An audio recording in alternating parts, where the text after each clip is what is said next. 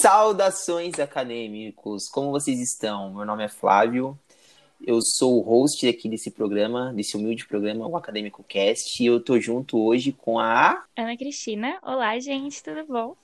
Então, é, a gente vai apresentar hoje o projeto que a gente tem, o Acadêmico Cast. Vamos conversar um pouco, falar o que, que seria o Acadêmico Cast, sobre o que, que vai ser, sobre o que, que ele quer dizer, sobre o futuro, sobre o que a gente acha do universo acadêmico. Esse aqui é um episódio mais resumido, porque esse é o nosso primeiro episódio, o episódio piloto. Ele nem vai ter um, um, nome muito pomposo, ele nem vai ser um episódio tão grande assim, mas é só pra gente fazer um teste também. E para vocês poderem conhecer a gente, saber quem nós somos e o que nós queremos com esse humilde programinha, tudo bem? Então, Ana, pode falar aí o que, que, que, que, que seria o Acadêmico Cast? Quem nós somos? Nossa, tu vai começar assim mesmo? Eu tô seguindo o roteirinho aqui.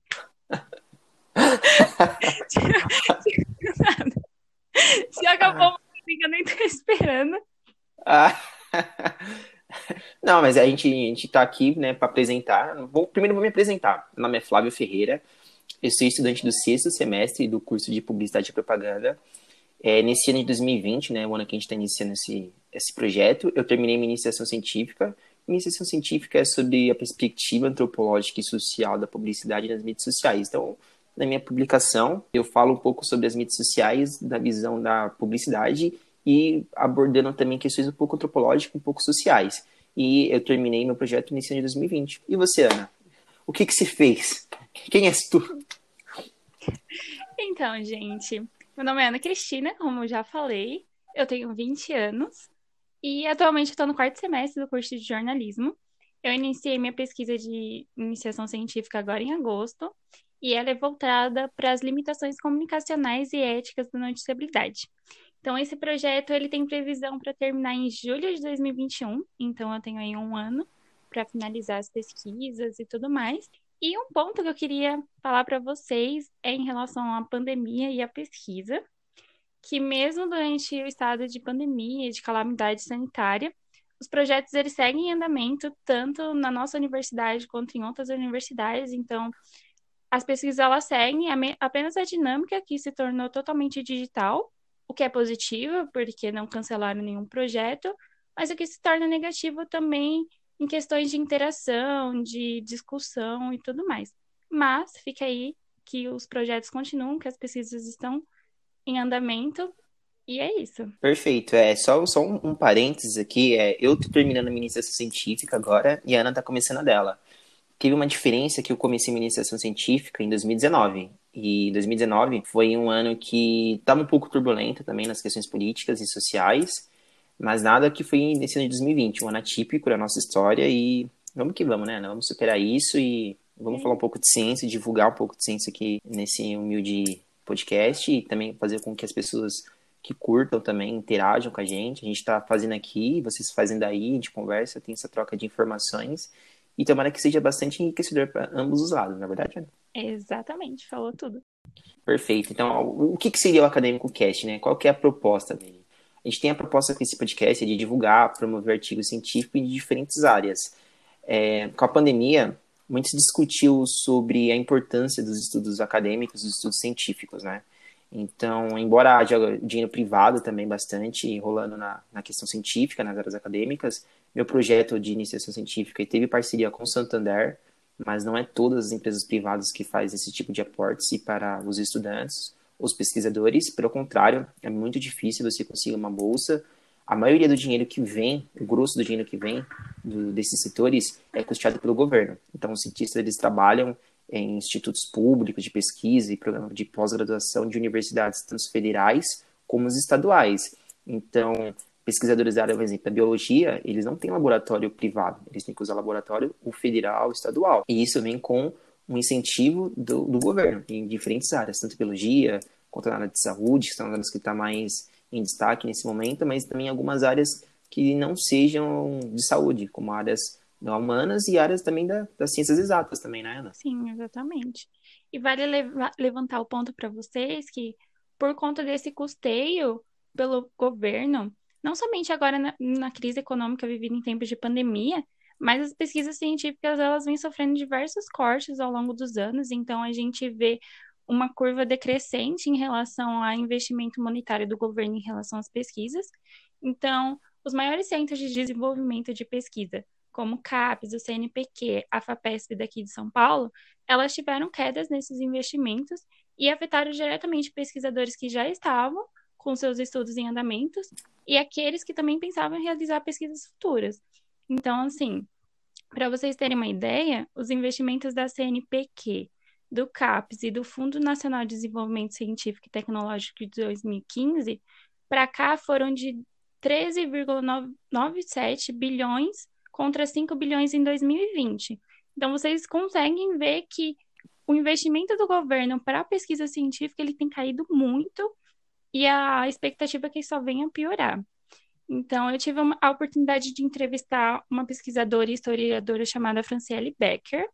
Ela tem uma pesquisa financiada pelo CAPES na França. E um ponto importante para levantar para vocês é que pelo CAPES você pode solicitar uma bolsa de pesquisa, de financiamento à pesquisa, por 48 meses, ou seja, 4 anos. A Becker, ela solicitou a dela por 24 meses, ou seja, 2 anos. Porém, por diversas adversidades, tipo a pandemia, outros fatores, ela não conseguiu finalizar, então ela pediu uma prorrogação de bolsa para o ano de 2021 e a CAPES justificou para ela que não poderia prorrogar por falta de orçamento. Se vocês pesquisarem por fora, vocês vão ver que a pesquisa científica ela não é incentivada no Brasil. Então, nesse cenário também que surge o Acadêmico Cash, porque a gente entende que é importante viabilizar essas pesquisas e mostrar para você, ouvinte, que devemos valorizar e exigir incentivos à ciência brasileira.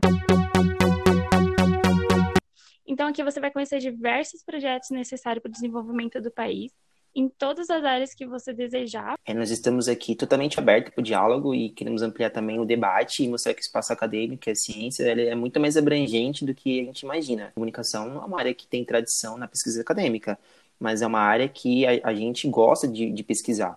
E se você também é de uma área que não tem muita divulgação científica, não tem muita produção científica, e se você tem algum projeto ou queira fazer algum projeto, contato conosco através do nosso Instagram, academicocast, ou mandar um e-mail com o seu projeto, explicando a sua situação, a gente vai conversar com você e a gente faz essa divulgação. Mas você pode estar pensando, o que eu tenho a ver com isso? Eu, eu sou estudante e eu não quero, não estou preocupado com a ciência, estou preocupado apenas em me formar, pegar meu diploma, depois dos meus quatro anos, eu quero um emprego, ter minha vida estável. Mas não é bem assim que funciona. Somos impactados diretamente e indiretamente pela ciência. Dizendo, não, mas eu tô normal, tô na minha vida, tô no meu emprego, eu quero meu salário, eu quero viver minha vida normal.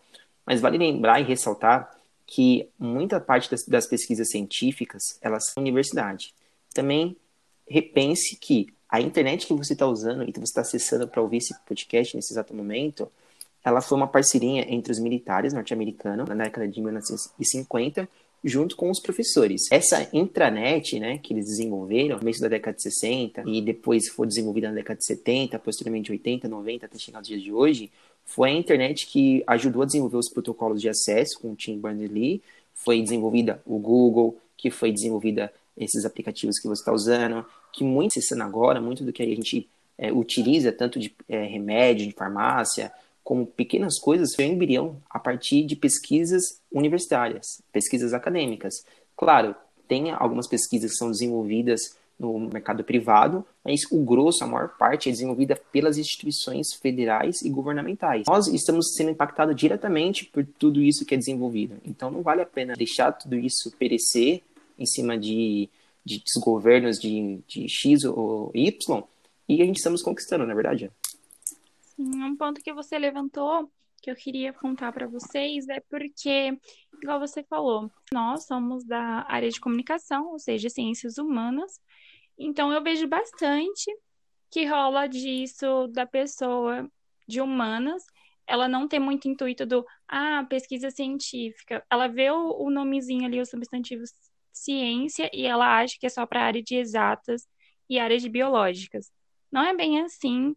A pesquisa científica ela abrange todas as ciências, então ciências básicas, ciências humanas, biológicas e exatas. Então, se você é de uma área de humanas e você pensa em fazer alguma pesquisa, levantar algum ponto, algum estudo, faça isso, porque é super bom para ti e para as outras pessoas também, porque você vai agregar valores, vai agregar repertórios para todos que te lerem e para você mesmo no seu crescimento. Falando sobre pesquisa, igual você falou da importância da pesquisa, tanto na internet e tudo mais, é por meio da pesquisa que surgiram várias coisas que a gente tem no mundo. Então, tanto em setor tecnológico foi por conta de pesquisa, tanto em setor de biológicas foi por conta de pesquisas.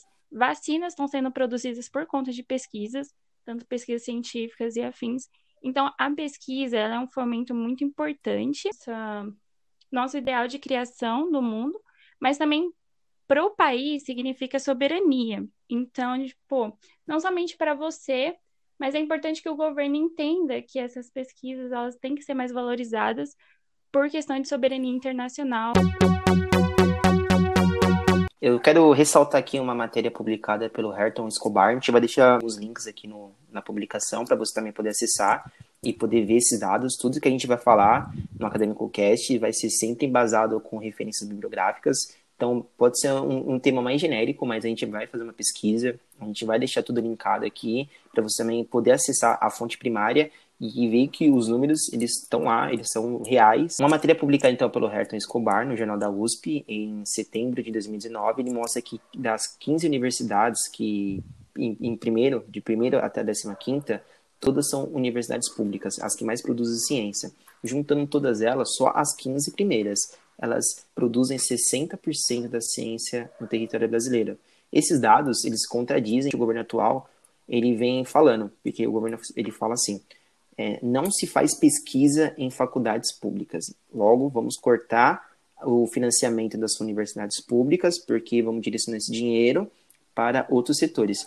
Só o que acontece é, você fechando aí a torneira do dinheiro público para essas instituições, você está quebrando uma cadeia enorme de estudos, porque talvez eu inicie um estudo sobre células. Só que agora esse estudo não tem repercussão, ele não tem tanta importância nesse exato momento, mas talvez daqui a alguns anos algum outro estudante pode utilizar meu estudo, de onde eu parei, e fomentar e criar é, pesquisas em cima dele para o estudo pessoal, para o estudo que ele está fazendo em conjunto com outras pessoas. Então, mesmo o estudo, mais simples sobre qualquer coisa já é importante porque ele, ele é um pontapé inicial. Ele está ali desbravando um tema que outras pessoas não fizeram isso, entendeu? Então, é, vale desmistificar isso que o governo vem falando. E outra coisa também que a gente vale ressaltar é que iniciativa privada, ela, ela faz pesquisa, só que a pesquisa é muito voltada para vender, para comércio. Então, eu vou lá, sou uma fabricante de celular, eu fabrico tecnologia para poder comercializar, entendeu? É diferente, é muito diferente também da pesquisa acadêmica. E isso também é um, é um dado que vale sempre ressaltar, a, a, universidade privada também ela faz pesquisa, só que é uma pesquisa direcionada para outro setor, tão importante quanto, mas também vale a gente ressaltar isso também, né, Ana? Uma outra matéria aqui também que foi publicada pela, pelo Marcelo Hermes Lima, no jornal Gazeta do Povo, que ele falou o seguinte: o número de trabalhos publicados no Brasil aumentou consideravelmente nos últimos 15 anos, mas a relevância das publicações ela está muito aquém do esperado. Ele cita uma área, que é a área da biologia e agricultura, ou bioagro, ela ficou em quarto lugar, o Brasil ficou em quarto lugar em quantidade de trabalho produzido em 2015. Então, o Brasil foi o quarto país que mais publicou papers em 2015 sobre biologia e agricultura, bioagro mas ele ficou na 43ª posição no quesito de citação por artigo, ou seja, o Brasil foi o quarto país que mais publicou artigo nessa área, mas em compensação ele foi o 43º país que teve é, citações desses artigos. Nós, os pesquisadores, vocês também que estão ouvindo a gente, provavelmente são pesquisadores ou vão iniciar uma pesquisa, é algo que vale sempre ser ressaltado. Só que essa alta produção também está com uma baixa relevância, então sempre é bom a gente também ficar de olho no que nós estamos produzindo, fazer com carinho. É, eu sei que tem pessoas que gostam de fazer artigos científicos, gostam de correr atrás de uma iniciação científica é, pelo dinheiro que a, as universidades investem, mas não é só pelo dinheiro, a gente tem que também lembrar que a pesquisa a tem que ser feita por amor, porque a gente faz pelo dinheiro, dá aquela sensação que estamos fazendo só por fazer. E isso é algo sério, né? Pensa, se você está fazendo uma pesquisa só por fazer, não compensa fazê-la, né? ponto que você levantou, que eu lembrei, que uma entrevista, esse, esse quesito de, por exemplo, a gente produz muito artigo, porém a gente não tem essa visibilidade toda internacionalmente. Acho que bate muito com o que eu falei anteriormente de soberania de um país, porque outra entrevista que eu fiz com o ex-ministro da Ciência e Tecnologia, Sérgio Rezende, ele fala muito desse quesito do Brasil não ser um país empreendedor. Então, o Brasil, o Estado brasileiro, ele não tem essa, essa ideia de empreender nacionalmente para que a pesquisa ela fomente aqui, ou seja, ela tem aparatos nacionais como laboratórios ou empresas que desenvolvam. Então, muito disso acontece que o pesquisador ele vai para o estrangeiro, ele publica a matéria dele no estrangeiro. Essa falta de empreendedorismo brasileiro ela afeta muito na nossa visibilidade. Então, enquanto o país ele não for soberano e não investir em quesitos nacionais, as nossas pesquisas elas também vão ter uma defasagem, os nossos artigos científicos. Então, mais do que só produzir um conteúdo de valor, é incentivar e cobrar que o governo também faça uma pesquisa, faça um investimento de valor. Você, desculpa interromper, mas você falando isso, você me, você me deu um insight aqui. Para analisar, pega aí 100, as 100 maiores empresas de capital hoje em dia no, no mundo. As 100 maiores empresas hoje, que é as que mais lucram. Você vai ver que boa parte dessas empresas, elas são do ramo tecnológico. Boa parte dessas empresas, elas atuam na internet. Aí eu te pergunto, para você, Ana, pergunto para os ouvintes, é, me diz qual empresa brasileira que trabalha com, não, que seja nacional, 100% brasileira, que tenha sede aqui, que faça produtos brasileiros nacionais, me fala uma empresa de destaque que tenha nesses setores de, de tecnologia. É, é inexistente. É inexistente. Não, tem, tem. A, a Positivo, ela é brasileira, mas a, a, Positivo, ela não é uma das maiores empresas no Brasil, que está no mundo. Entendeu? Você pega os Estados Unidos, que é o país que mais produz pesquisa hoje em dia. Você tem lá o Facebook, você tem o Instagram, você tem diversas empresas que trabalham com tecnologia, que trabalham na internet, e você pega esse cenário e você tenta aplicar no Brasil, você vai ver que ele é inexistente. Você não tem uma indústria nacional que produza produtos aqui, que façam produtos de alta qualidade, você não tem. O máximo que você tem é, é empresas que, que tentam ali investir um pouco em marketing, investir um pouco ali, mas os produtos deles não, não são tão bons assim. Aí você vai falar, mas o que que falta? Falta matéria-prima? Creio que não, porque o Brasil é um país que tem bastante, é, é bastante rico em matéria-prima. O que, que seria? O que, que falta? Mão de obra qualificada? Creio que não. Porque o Brasil também é o país que mais produz, é um dos países também que mais produzem é, pesquisadores e profissionais em áreas de tecnologia. Tanto é que, é, eu não sei se vocês têm conhecimento, mas o sistema bancário brasileiro, ele, ele é top de linha. Pode parecer que não, né? Que a gente vai fazer um TED, vai fazer um, um DOC, é super complicado, super complexo, mas é um sistema completamente avançado e é um padrão brasileiro que nós temos que é totalmente de alto nível. Nenhum dos Estados Unidos tem um padrão assim. Eles trabalham muito com cheque, então você está precisando enviar dinheiro, envia por cheque pelos correios, ou seja, é, o que, que falta para a gente é incentivo, investimento, educação desde a na escola, desenvolver é, pesquisadores, desenvolver profissionais. Né? É uma, uma questão que é bastante complexa, é claro, a gente não tem resposta, mas o intuito aqui do Acadêmico Cat é a gente tentar fazer com que pessoas de diferentes áreas possam trazer informações, possam trazer visões que sejam complementares à nossa. A gente quer criar esse repertório para vocês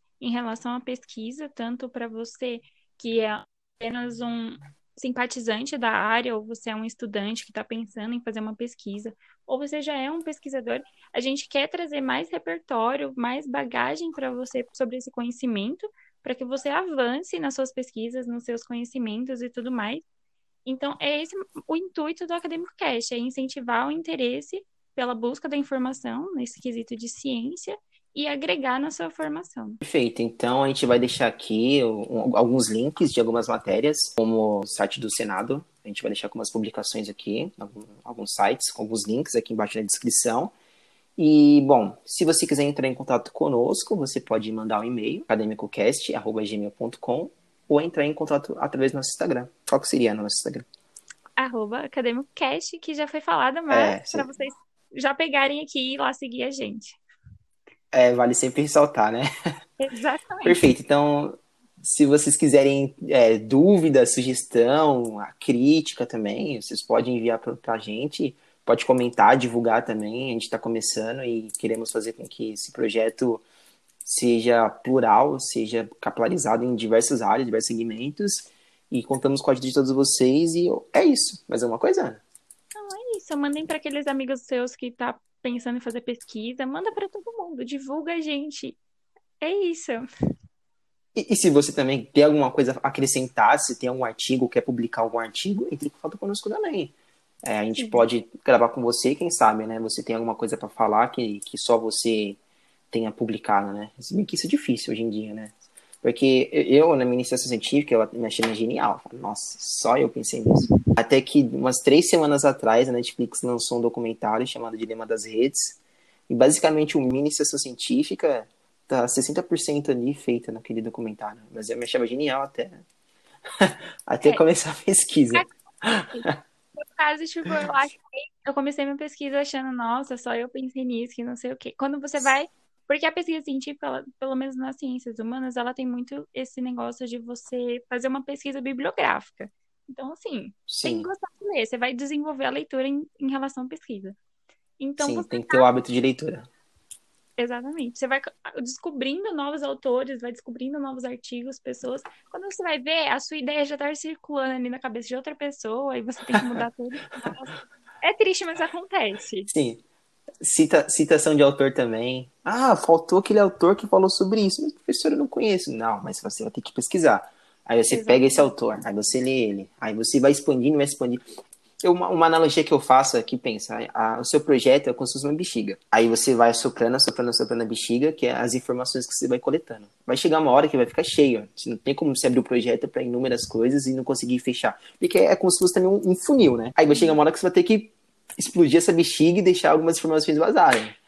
E é, é, é triste, porque você lê um projeto, um artigo, qualquer coisa assim, e você vai nas referências bibliográficas, aí você vê um autor que você não conhece, vê um, livro lá. Aí você procura o autor, lê o livro, você acha genial, você quer acreditar na sua, na sua pesquisa. Só que o professor fala, não, você está abrindo demais, volta para lá. Hum. Aí tem um autor que você nem sabia que existia, desconhecia total, mas ele é super cultuado na sua área, e você não sabe da existência dele. Aí o professor falou assim, então, você vai ter que fazer a citação desse autor. Professor, eu não conheço. Então, mas você vai procurar, conhecer, ler e vai fazer a citação dele. Mas o professor não conhece, se vira. Sim. a gente. A gente. Dá pode falar. um spoilerzinho aí para vocês. A gente tá falando muito dessa. Dá para ver que uma, a importância de um orientador, né? Porque nós, estudantes, a gente precisa de uma orientação de alguém que seja mais conceituado nas ideias e tudo mais, para ajudar a gente a fomentar a pesquisa. Então, já servindo de spoiler para vocês, possivelmente no próximo programa a gente vai ter essa visão de orientador, de projetos de pesquisas, então já fica aí um mini spoiler. Perfeito. É que muitas vezes a gente, como é pesquisador, aluno, a gente geralmente é orientado por alguém. A visão do aluno a gente sabe, né? Todo mundo foi aluno, todo mundo já estudou ensino médio, ensino fundamental, a gente sabe como que é ser um aluno. Mas a gente quer também trazer um nosso orientador, que eu e a Ana, a gente divide o mesmo orientador, a gente quer trazer ele aqui e ver a visão do orientador sobre o seu orientado. Seria isso, Ana? Tá certo? Corrija-me aí. isso aí. Perfeito. É porque a Ana faz jornalismo, ela é uma excelente jornalista, diga de passagem. Uhum. E qualquer uhum. dúvida, mensagem pra, manda mensagem para ela. Pede, pede assim, Ana, corrige, corrige meu artigo. Ana, lê esse, essas 30 páginas aqui para mim, por favor. Eu leio, gente. Leia meu, hashtag Ana, leia meu artigo. É isso, então. Obrigado aí pela atenção. Se você chegou até aqui, né? Se teve paciência de nos escutar. E até a próxima. Tchau, tchau. Até a próxima. Tchau.